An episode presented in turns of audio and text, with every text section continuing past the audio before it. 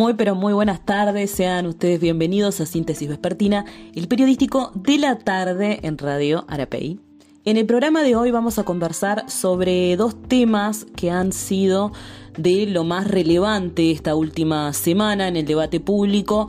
Estoy hablando de la votación de la ley de tenencia compartida que se votó en el día de ayer en la Cámara de Diputados que discutió y votó en el día de ayer, miércoles, el proyecto de corresponsabilidad en la crianza, más conocido como de tenencia compartido. Este texto tendrá la aprobación gracias a los votos del Partido Nacional, el Partido Colorado y Cabildo Abierto, luego una serie de modificaciones. En la coalición se llegó a un acuerdo este martes tras varias semanas de negociación pero no se pudo convencer al Partido Independiente que no votará el proyecto. El texto al que accedió el país señala que la responsabilidad de la crianza de los niños corresponde a ambos padres y que la separación de ellos no puede limitar ni afectar el ejercicio de los derechos y deberes propios de la guarda jurídica. Cuando los padres estén separados, se determinará de común acuerdo cómo se ejercerá esta tenencia, manteniendo en todo momento la corresponsabilidad en la crianza. Esto se detalla en el artículo número 2. De no existir acuerdo entre los padres, la tenencia será resuelta por un juez de familia. También quiero contarles que en el artículo 3 se definen los alcances de esta decisión judicial. Se especifica que cualquiera de los padres, en caso de no haber acuerdo, podrá solicitar el régimen de tenencia que considere adecuado y allí el juez deberá resolver ese régimen en función de la opinión del niño o el adolescente, la vinculación afectiva entre el menor, sus padres y otras personas del entorno, también entre otros. Ustedes pueden ver el texto completo del proyecto de ley que se aprobó en el día de ayer en internet. Pueden buscar en todos los portales, hay buenos resúmenes de qué es lo que se aprobó y bueno, saquen sus propias conclusiones.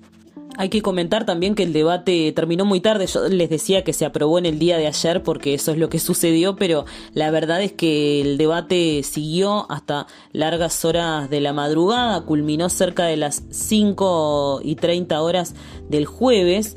El proyecto, como les decía, que ya contaba con la aprobación de la Cámara de Senadores, deberá ser enviado ahora al Poder Ejecutivo para que sea promulgado. El texto fue aprobado con 53 votos en 91, gracias a las manos de los legisladores del Partido Nacional, Cabildo Abierto y el Partido Colorado.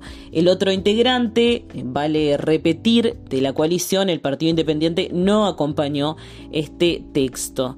Parece ser, según publica el país, que hasta el miércoles a la mañana el proyecto no tenía acuerdo y parecía que naufragaba. Sin embargo, una negociación a puertas cerradas destrabó la situación e introdujo los cambios que algunos legisladores del Partido Colorado solicitaban para poder acompañar el texto. Las primeras horas de la sesión estuvieron marcadas por el reiterado pedido de cuartos intermedios y reuniones del Frente Amplio analizando los cambios de la coalición a la iniciativa que, que ellos presentaban. La instancia de discusión y votación del proyecto no llegó hasta las 17.10 en la discusión en la Cámara se dieron fuertes debates entre los defensores del proyecto y los representantes del Frente Amplio. Cuando los diputados ocuparon sus bancas, el Frente Amplio pidió en el plenario que el proyecto de ley volviera a estudio de la Comisión de Diputados. El argumento principal era que las modificaciones al proyecto habían llegado ese mismo día y que querían escuchar lo que las diferentes organizaciones sociales e instituciones tenían que decir, pero tras un álgido debate entre diputados de la oposición y el oficialismo, no se consiguieron los votos necesarios para ponerle una pausa a la discusión en la sesión de ayer. Em, la diputada Claudia Hugo del Frente Amplio, por ejemplo, dijo nos sentimos avasallados por la manera en que la coalición está considerando este proyecto. Hoy vamos a hablar, ahora en unos minutos nada más, con una integrante justamente de una organización social que ya ha estado en este programa. Se trata de Andrea Tuana, con ella vamos a conversar sobre este proyecto de ley que se votó en el día de ayer. Bueno, en el día de hoy a la madrugada se terminó de aprobar.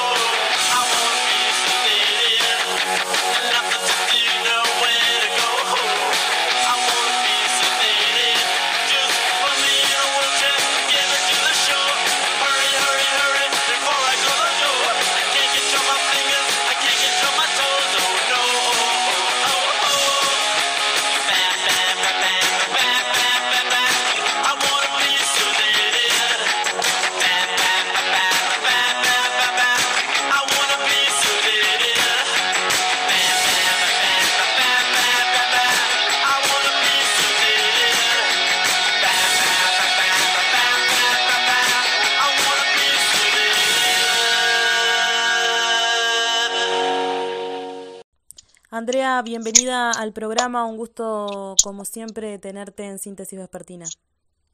Mm, bueno, muchas gracias. Un gusto estar con ustedes.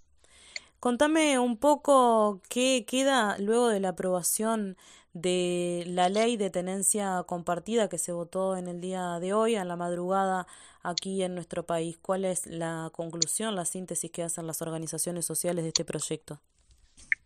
Bueno, nosotros seguimos muy, preocupadas, así como lo estábamos este, anteriormente a esta votación. Sabíamos que, bueno, que los votos estaban, que esto iba a suceder, eh, pero seguimos eh, en alerta, planteando a la población que es una ley que no es necesaria, que la tenencia compartida y la corresponsabilidad hoy eh, están garantizadas en nuestra legislación y que en realidad esta ley lo que pretende, y de hecho quedó muy claro en la discusión parlamentaria, lo que pretende es eh, beneficiar a algunos progenitores eh, que están separados de sus hijos e hijas por situaciones de violencia, bueno, pretenden rebajar ese estándar de protección hacia los niños y niñas porque no creen en, que exista violencia, ¿no? Yo creo que una de las cosas que, se dijeron ayer y que es, de enorme gravedad es que varios legisladores hablaron de que todos sabemos que el problema de las falsas denuncias existe.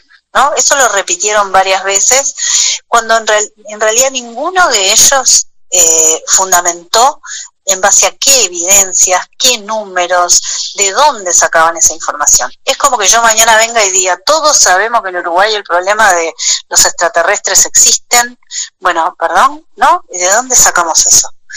Eh, entonces, partir de esa falsa premisa de que las denuncias falsas existen, que no, no vamos a negar, ¿verdad? Siempre hay denuncias falsas en todos los delitos en esto también, pero no eh, de esa forma tan generalizada y no como para que sea eh, se constituya un problema en el país. decir, Entonces, bueno, como decir, bueno, sabemos que hay mujeres que ejercen violencia contra los hombres. A ver, es cierto, no, sí, claro, es algo imposible, sí, por supuesto. pero de alguna forma sabemos que la mayor parte de las veces no es así. Supongo que con esto pasa algo parecido, ¿no? Exactamente, exactamente. Y además también lo que sucede es que em, en el caso de las denuncias falsas no es con una ley que vos vas a resolver ese problema, ni es desprotegiendo a todos los niños en general para evitar alguna situación de injusticia, sino que lo que vos tenés que hacer es poder dotar de herramientas a los profesionales y las profesionales para que puedan hacer los diagnósticos diferenciales. Eso en, en, en cualquier orden, ¿no? Si te pongo un ejemplo, si tú eh, sos un cardiólogo, tenés que saber este, distinguir cuando estás frente a un posible ataque cardíaco o a un ataque de pánico. Eh, entonces no vas a decir que la mayoría de los ataques cardíacos en realidad son ataques de pánico y entonces no atendamos a nadie o no pongamos cardiólogos en las emergencias. Sí, así se te va a morir gente. Bueno, en esto es, es igual. ¿Pensás también que existe una especie de disputa ideológica también muy fuerte y simbólica en relación a este tipo de leyes que se aprueban que, como mencionabas al comienzo, parecerían no atender el, ningún problema, ¿no? O sea, más que de repente una, una minoría de casos, o sea, o algo que ya existe, dicen ustedes, esto ya estaba normado. Yo creo que hay de hecho se dijo ayer, ¿no? Una, un, se habló de un cambio de paradigma, de que esta ley cambia el paradigma y pone al niño en el centro. En realidad, esta ley está queriendo transformar el Código de la Niñez y la Adolescencia, que está basado en la Convención Internacional de los Derechos del Niño, que coloca al niño como sujeto de derechos y ya no como objeto eh, de tutela de los padres, ¿no? O sea, como objeto más que de tutela de propiedad de los padres. Entonces, este, sí, yo creo que ellos quieren un cambio de paradigma, pero no lo que están diciendo, que es sacar a la mujer del centro y poner al niño, sino justamente volver 30 años atrás, en la que los niños eran objetos de, propiedad de sus padres y por lo tanto eh, lo más importante para un, para un niño es tener su figura materna y su figura paterna, cuando ya sabemos que eso no siempre es así. porque si la figura materna o paterna son negligentes, ejercen violencia, en realidad este, lo que hay que hacer es proteger. En eso avanzamos, eh, el Uruguay avanzó muchísimo en, reconocer la violencia, reconocer el abuso de poder, no solamente la violencia física, sino también la psicológica, la sexual, la patrimonial, y protege. Eh, ahora, eh, con esta ley de tenencia compartida y un poco todo lo que hemos escuchado de varios legisladores ayer, lo que se pretende es volver, ¿no?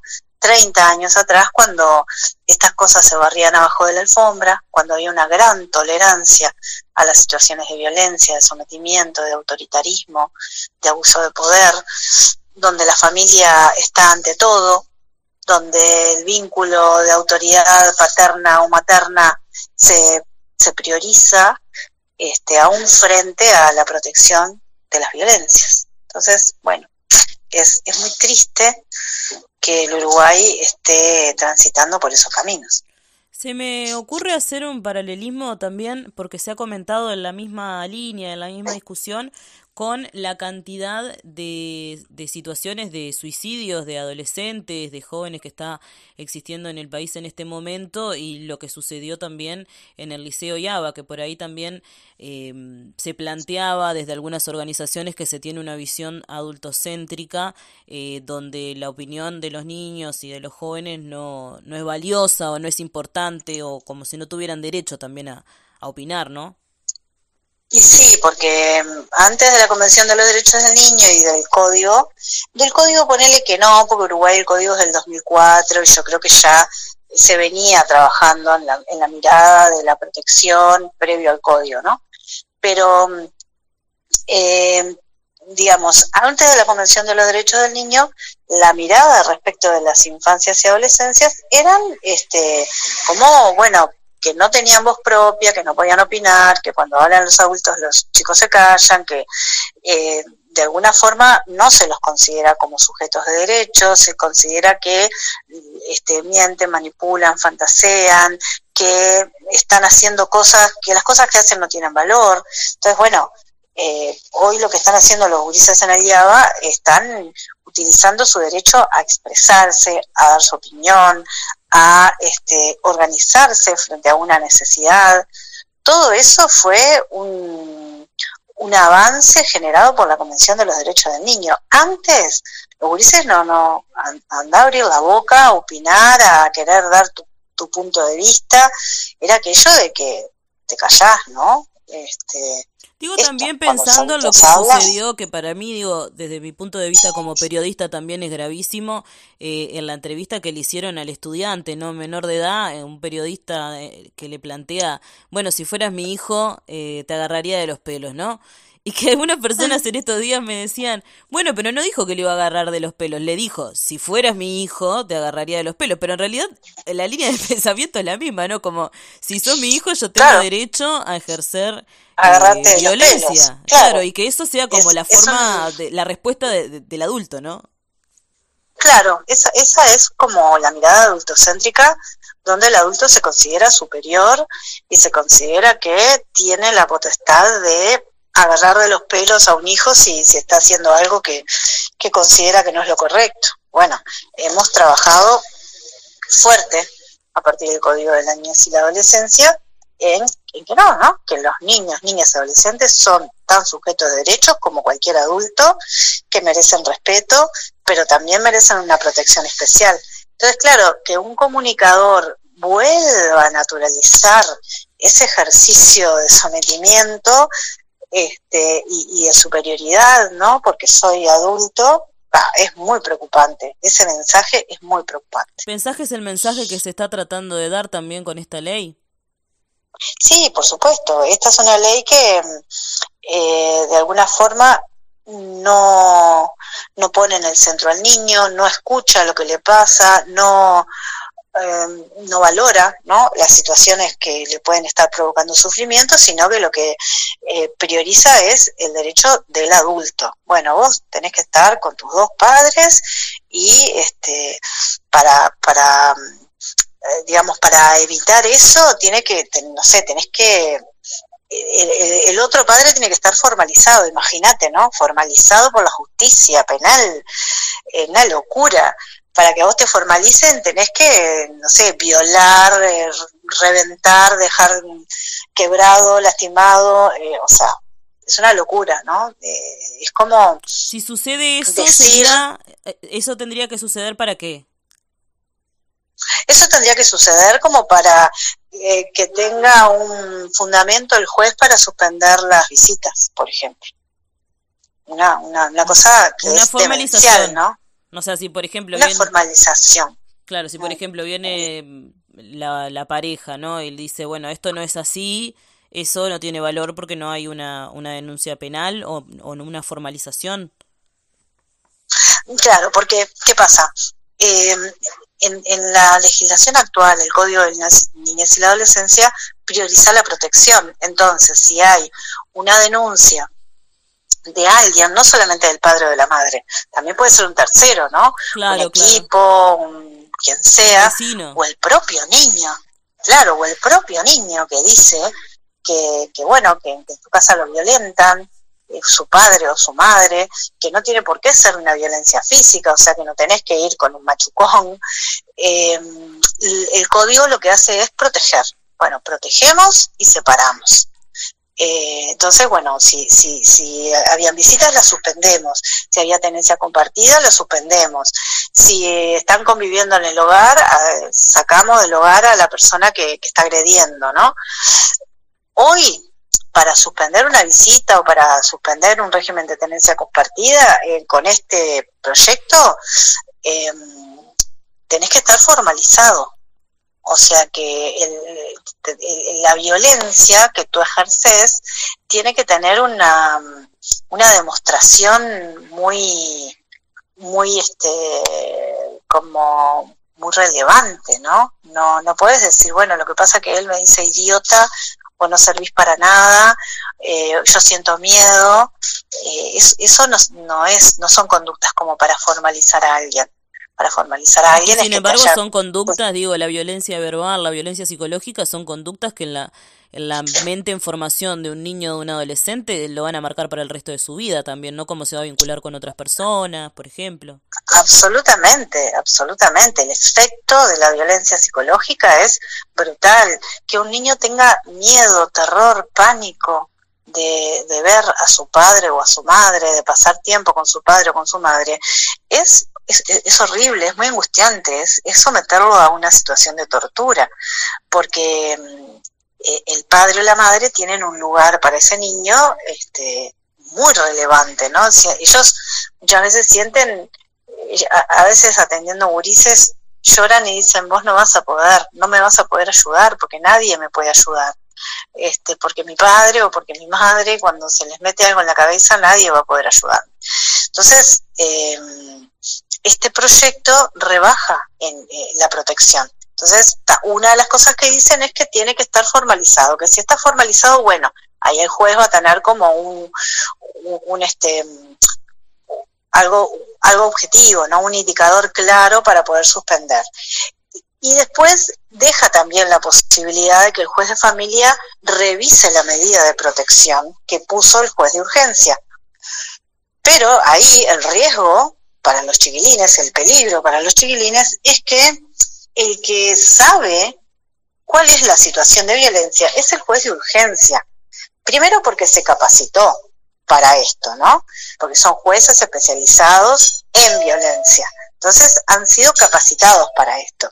Y segundo, porque conoce la situación de primera mano, recibió el, parte policial, eh, tuvo la declaración de todas las partes, seguramente eh, llamó a audiencia, pidió informes técnicos al equipo, el equipo de los juzgados especializados. El juez de familia no tiene nada de eso. El juez de familia lo que va a recibir es a uno que va a decir que todo es mentira y a otro que va a decir que, eh, que, sí, que, que, lo violentó, que papá, y a un niño que capaz que ni siquiera tiene capacidad de hablar, porque si vos todavía no le suspendiste las visitas y no lo protegiste, no le puedes preguntar, ¿es verdad que mamá te retuerce la oreja? ¿Es, es verdad que papá, o sea, no, no, no, te va a decir nada? y obvio que no te va a decir nada porque se tiene, tiene que sobrevivir. Eh, porque si mañana el juez decide que de todas maneras la visita la tiene que hacer igual, imagínate, ese niño, las represalias que puede llegar a, sufrir. No, no, no, y está, y está bueno que traigas esto también porque se ha... Esta, situación, por ejemplo, se ha dado en liceos. En liceos donde eh, de repente hay un adolescente que denuncia que sus padres ejercen violencia, pero el liceo a la hora de intervenir sabe que, que bueno, que también si genera un diálogo con los padres puede generar que en la casa eh, empeoren las condiciones de violencia, ¿no?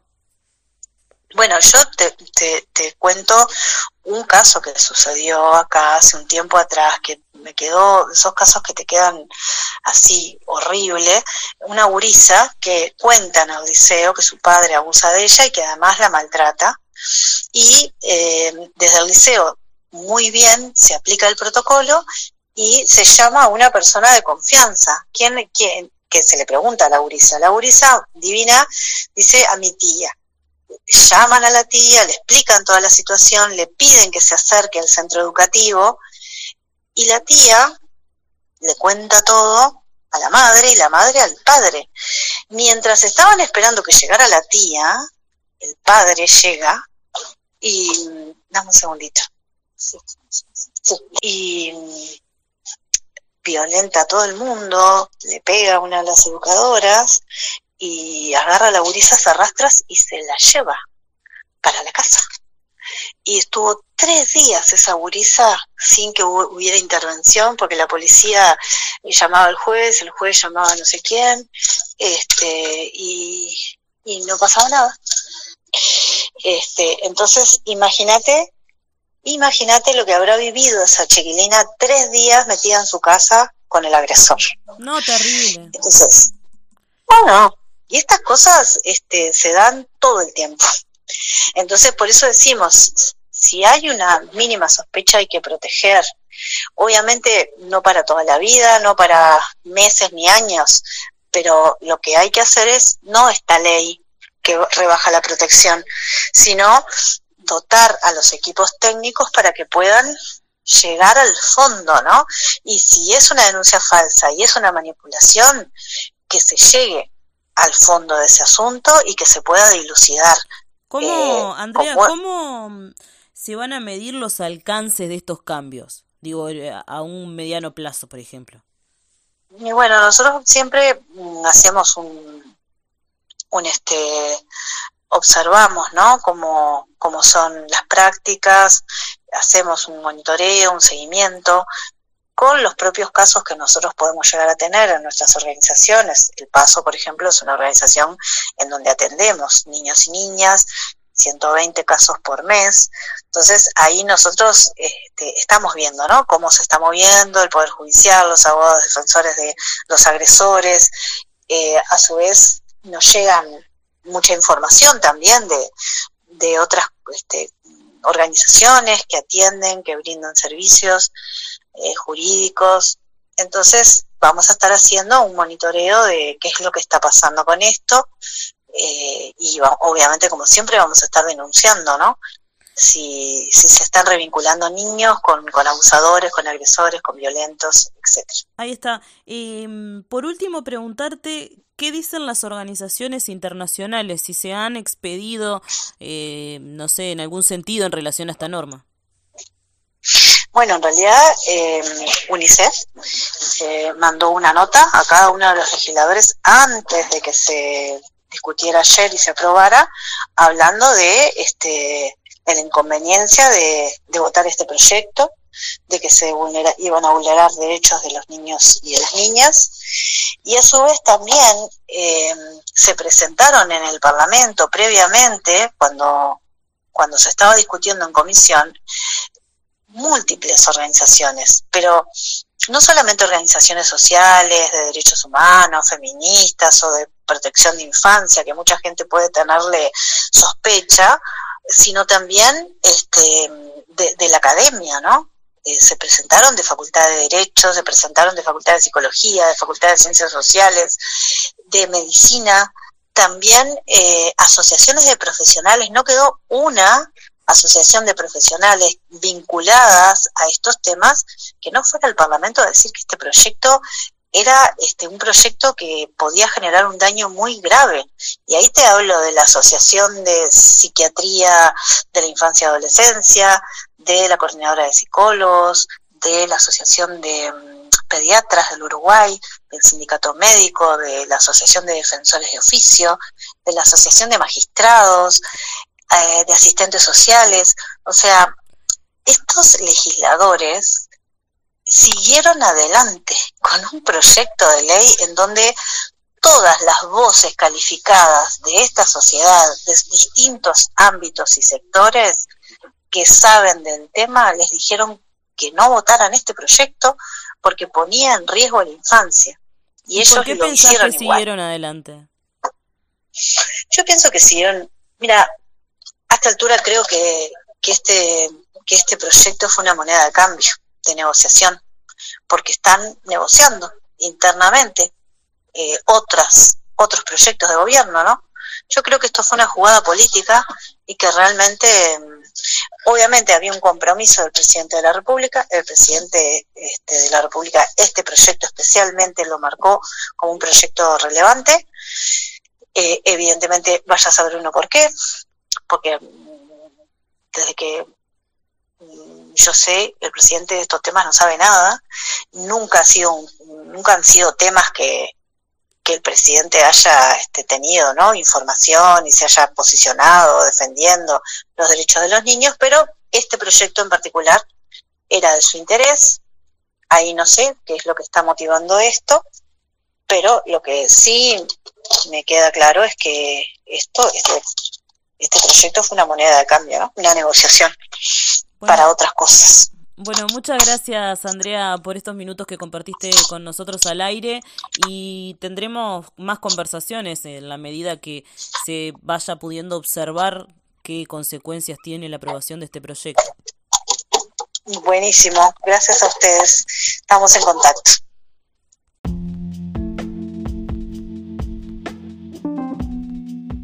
Estimada audiencia, estaban escuchando a Andrea Tuana de la organización civil El Paso. No es la primera vez que conversa con nosotros en este programa. Estábamos hablando de la ley de tenencia compartida que se votó la madrugada de hoy en nuestro país. Ahora en unos minutos nada más vamos a estar conversando con Julián Mazzoni.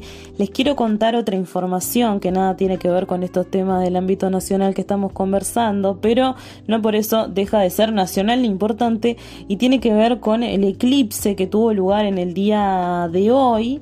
Em, les quiero contar que este eclipse se produce cuando el Sol, la Luna y la Tierra se alinean de tal forma que la Luna cubre el disco solar y esto hizo que la Luna proyectara una sombra de unos 40 kilómetros sobre la superficie terrestre. Hay un lugar en el que se observó más nítidamente un pueblo en Australia que al parecer tiene unas 3.000 personas viviendo allí y recibió más de 20.000 personas que fueron a ver este eclipse total de sol que oscureció la pequeña y remota localidad de Exmouth en el noroeste de Australia.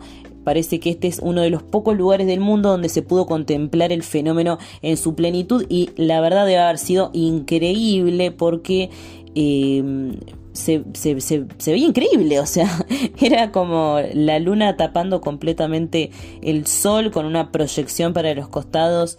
No, no, no, increíble, está buenísimo, si ustedes lo quieren ver, lo pueden ver por internet, porque obviamente de Uruguay no, no lo vamos a poder ver como lo vieron ellos.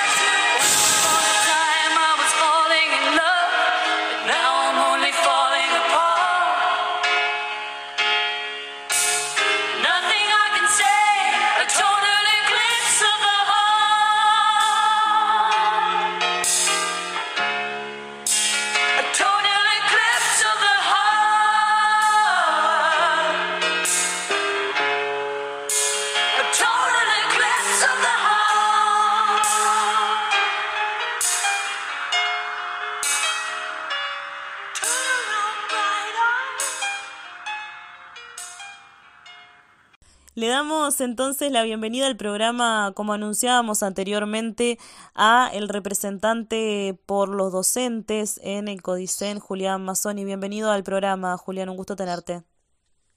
Bueno, para mí es un gusto comunicarme con los salteños. Contame cómo has visualizado este conflicto en el Liceo IABA, particularmente estos días fue el tema que estuvo más sobre la mesa y se expidieron también en relación a esto. Bueno, eh, eh, en primer lugar yo creo que hay que contextualizarlo en una situación que yo la, haría por lo menos, la remontaría por lo menos a la aprobación de la ley de urgente consideración, la sustitución del Consejo de Educación Secundaria por una dirección general unipersonal y conjuntamente con la desaparición del Consejo, la desaparición de un docente electo por sus pares para, hacer, para representarlo en el Consejo. Entonces, eh, se produce una situación de verticalidad de mando único que se traslada a toda la concepción de la actuación de los mandos medios, particularmente de los inspectores. Esto de alguna manera ha generado ya ripideces, especialmente en, muchos liceos, pero especialmente en el caso del IABA. Y bueno, esta última situación eh, es, digamos, como una especie de culminación de un largo proceso de desencuentros en esa materia. Eh, en segundo lugar, señalar que de alguna manera eh, los miembros del Consejo Directivo Central estamos limitados a expresar muchas opiniones al respecto porque se generó un proceso sumarial en el cual es muy probable que en algún momento tengamos que emitir nuestras opiniones. Y ¿A qué eso te referís? Que hacer... ¿Perdón? ¿A qué te referís? Hola. Me refiero a que eh, una de las decisiones que tomó el Consejo de Educación Secundaria uh -huh. es instruir un sumario al con separación del cargo y retención de haberes al, director y además una investigación general sobre toda la situación. ¿A qué me refiero? A que en este proceso, si hay recusaciones, recursos, eh, finalmente es muy probable que lleguen al ámbito del propio Consejo Directivo Central. Nosotros tenemos que ser cuidadosos en de alguna manera prejuzgar en todo esto y vamos a tener que expedirnos sobre la documentación general que se ha este, ido acumulando en esta en este proceso. Eso es cierto. Ahora, de todas formas, ya hay algunas cuestiones que han sido eh, notoriamente cuestionadas, ¿no? Por ejemplo, el decreto al que se hace alusión, la figura a la que se hace alusión, la época a, a la que está vinculada, ¿no? Yo creo que todo eso también ha de influir en el juicio. Bueno, sí, claro, por eso mismo te digo que tenemos ciertas limitaciones, pero de cualquier manera, este, una de las cosas que resolvió el Consejo Directivo Central en la sesión de ayer es que toda esa eh, reglamentación que tiene algunas partes que todavía no han sido plenamente derogadas, otras que sí, es decir, que no está todo muy claro en ese sentido y que creo que ha sido este, inapropiado referirse a las circulares del año 79, este, se va a crear una comisión para estudiar su, su derogación y su, su sustitución por una, por una cuestión más acorde a la realidad educativa que tiene el país. Ahora, por lo que han eh, planteado en la prensa, no sé, supongo que tenés información de primera mano, eh, el Liceo Yaba sigue eh, acéfalo, sigue sin tener todavía una En este momento, eh, en este momento, ya van a ser las 2 de la tarde, comienza una elección de horas donde está a disposición de los docentes que están en condiciones de elegir la dirección del instituto. Vamos a ver lo que pasa. Yo creo que es bastante difícil que en esta situación alguien desee este, tomar eh, esa responsabilidad, pero bueno, vamos a ver lo que pasa en, las próximas horas. Sabemos que el sindicato este había, digamos, planteado que no la gente que estaba agremiada, digo, los docentes que estaban agremiados no tomaran por lo menos esas horas, esas horas, digo, ese cargo, ¿no? Eh, pero, este, por eso digo, ahora hay que esperar a ver qué pasa en el momento de la elección. Parece bastante difícil que alguien esté dispuesto a tomar esa situación tan tan complicada en torno a una situación educativa. En el en este momento o por lo, ahora en este momento no sé, pero en horas de la mañana las inspectoras que están a, a cargo de la institución habían cerrado las puertas. Parece que tenían preocupación porque pensaban que podía haber una ocupación, así que el liceo estaba cerrado a pesar de que ayer la asamblea de, profesores había resuelto abrir un compás de espera porque en el día anterior había habido una instancia de diálogo entre Codicen y FENAPES. Todavía falta la instancia. ¿Todavía falta qué? Disculpa. No, todavía falta instrumentar también algunas instancias de diálogo entre el gremio y, el, y las autoridades de la educación el gremio estudiantil, ¿no? Entonces, este, son eh, pasos que se están dando probablemente mucho más lentos de lo que sería necesario para controlar mejor la situación de conflicto, pero bueno. Ahora, ¿qué, eh, imagen, eh, ¿qué imagen pensás que proyecta esta, esta situación en particular? Porque como decías por ahí hace un rato, es como el, punto, el cenit, digamos, el punto culmine de un proceso que nombrabas que, según tu perspectiva, comienza con la ley de urgente consideración. ¿Qué imagen proyecta esto luego de realizada la reforma, luego de aprobada la ley de urgente consideración? Bueno, la imagen que proyecta es que hay dificultades por parte de la Dirección General de Educación Secundaria de llevar adelante la administración, digamos, de la que tiene a su cargo. Eh, han habido este, presencias de inspectores, han cambiado los inspectores que han ido a intentar este, de alguna manera controlar la situación y no no han logrado todavía hacerlo. Esto genera una imagen que no creo que sea buena para el sistema educativo nacional y especialmente para la, Dirección General de Educación Secundaria. Eh, se está trabajando a los efectos de que eh, se pueda este, encauzar el conflicto a través del diálogo. Eh, estamos siempre en contacto, los miembros del Consejo Directivo Central, entre nosotros. Logramos una reunión, a realizar una primera reunión el martes pasado. Ayer miércoles fuimos convocados a la eh, Comisión de Educación de la Cámara de Senadores. Este, bueno, ayer hubo, sesión donde también este, estuvimos tratando el tema, se elaboró un plan de acción que incluye eh, avanzar sobre la mejora de la infraestructura de toda la institución. Tú sabes que el IABA es patrimonio arquitectónico nacional, es, es un monumento importante que tiene una historia y que requiere Al igual una que los liceos también. Yo, por ejemplo, fui al Liceo Zorrilla a hacer el bachillerato y estaba en muy malas condiciones edilicias al punto que, que se inundaba permanentemente y hubo una vez que una de las profesoras rebaló la escalera y se quebró la cadera, o sea, porque son edificios muy muy antiguos que datan de principios del siglo XX y que se tienen que mantener porque si no son hasta peligrosos para las personas. Sí, el Vázquez de Acevedo es del 19, inclusive, me parece, casi creo que del final del siglo XIX, pero no estoy seguro. De cualquier manera, este, insisto que se elaboró un plan, en este caso, este, para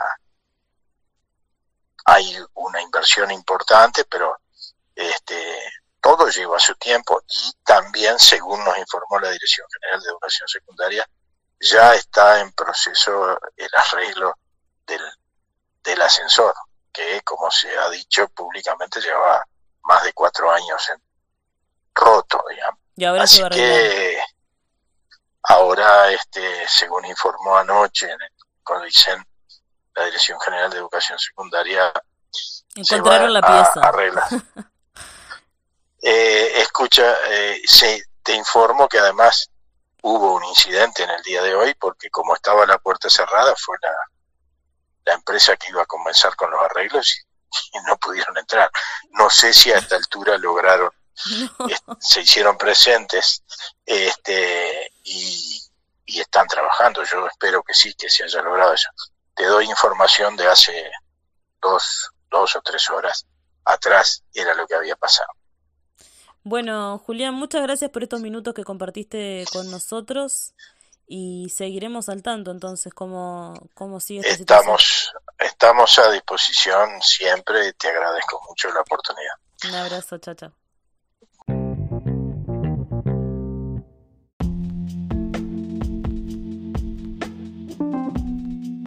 Escuchaban ustedes al consejero Julián Mazzoni hablando sobre la situación particular del Liceo IABA, que, como decía en la entrevista, es una situación, es un, digamos, proceso que va a terminar seguramente en el Codicen. En el día de hoy se estaban eh, eligiendo las horas del director, que fue sumariado, pero parecería ser que los docentes, los colegas no tomarían esas horas también como medida de protesta, digamos, de desacuerdo con la decisión que se tomó desde secundaria.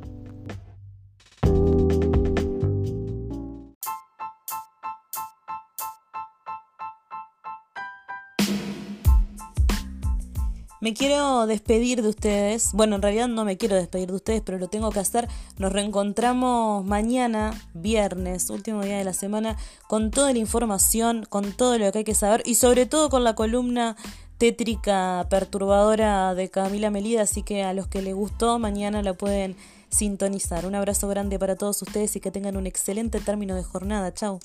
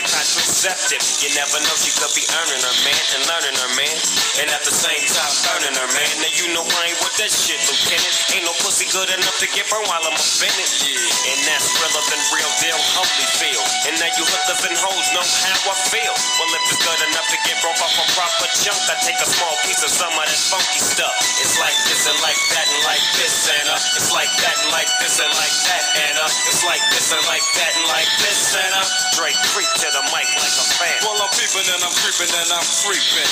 But I damn near got caught, cause my people kept peeping. Now it's time for me to make my impression felt. So sit back, relax, and strap on your seatbelt. you never been on a ride like this before. With a producer who can rap and control the maestro. At the same time, with the dope rhyme that I kick. You know and I know I flow some old funky shit. To add to my collection, this selection symbolizes dope. Take a toke, but don't choke. If you do, you have no clue of what me and my homie Snoop Dogg came to do. It's like this and like that, like this and uh, it's like that, like this and like that and uh, it's like this. And who gives a fuck about those? So just chill to the next episode.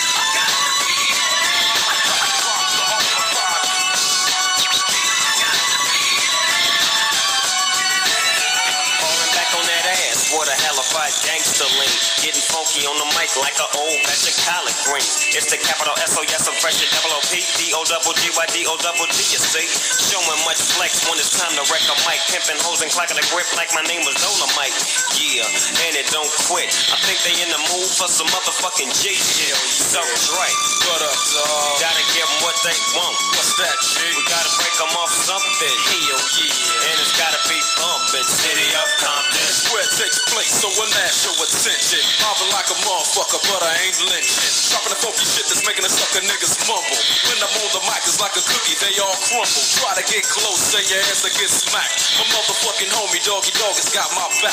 Never let me slip, cause if I slip, then I'm slipping. But if I got my Nina, then you know I'm straight tripping. And I'ma continue to put the rap down, put the Mac down. And if your bitches talk shit, I have to put the smack down, yeah. And you don't stop. I told you I'm just like a clock when I tick and I talk. But I'm never off, always on till the break of dawn. See you when PTO in in the city they call Long Beach. Putting the shit together like my nigga DOC. No one can do it better like this, that, and this, and uh, it's like that, and like this, and like that, and uh, it's like this. Then who gives a fuck about love? So just chill to the next episode.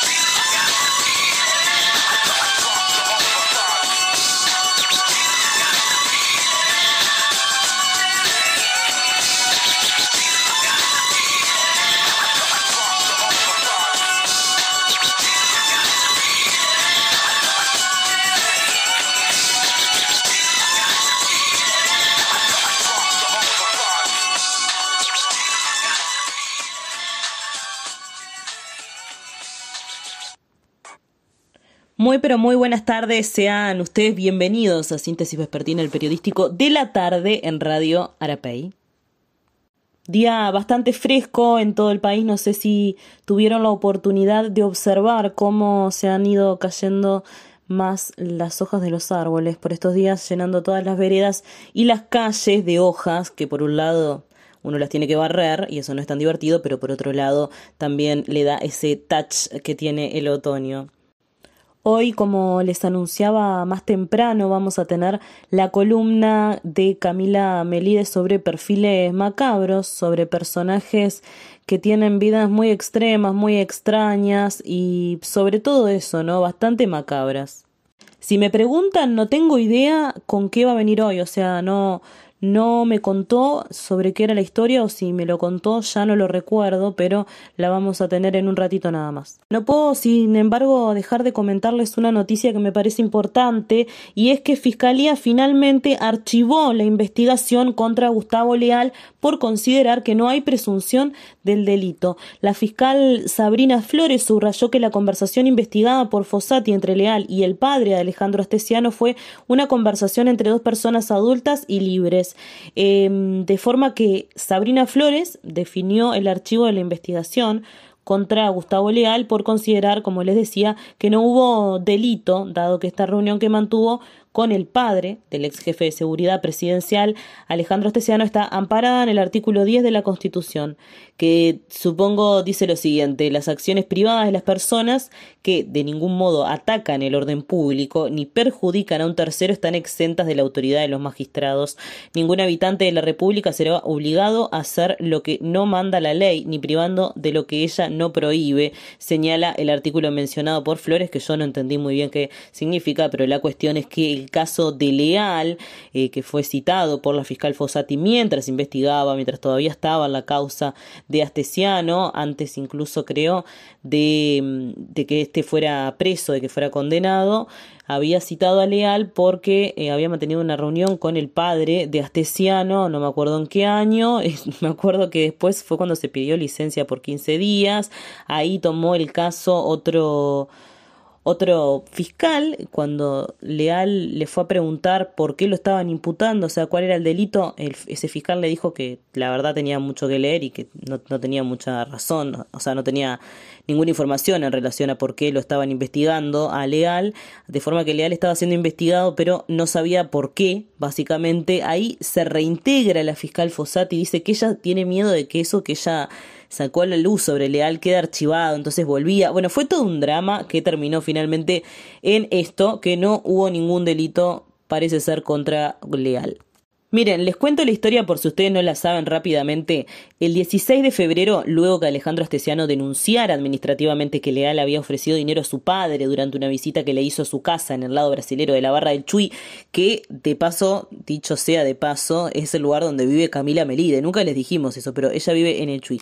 La fiscal Fossati convocó al exdirector de Seguridad Ciudadana del Ministerio del Interior a declarar en calidad de testigo como en sus declaraciones ante la Fiscalía Leal no dio mayores detalles de los motivos de la reunión realizada en el territorio brasileño, Fossati le cambió el estatus legal y lo convocó a declarar como imputado, pese Dice la diaria que el literal C del artículo 64 del Código del Proceso Penal establece que el imputado, aun cuando no haya proceso formalizado en su contra, tiene derecho a que se le informe de manera específica y clara acerca de los hechos que se le imputan. Fossati no comunicó en una primera instancia el delito ni los hechos por los que estaba siendo investigado.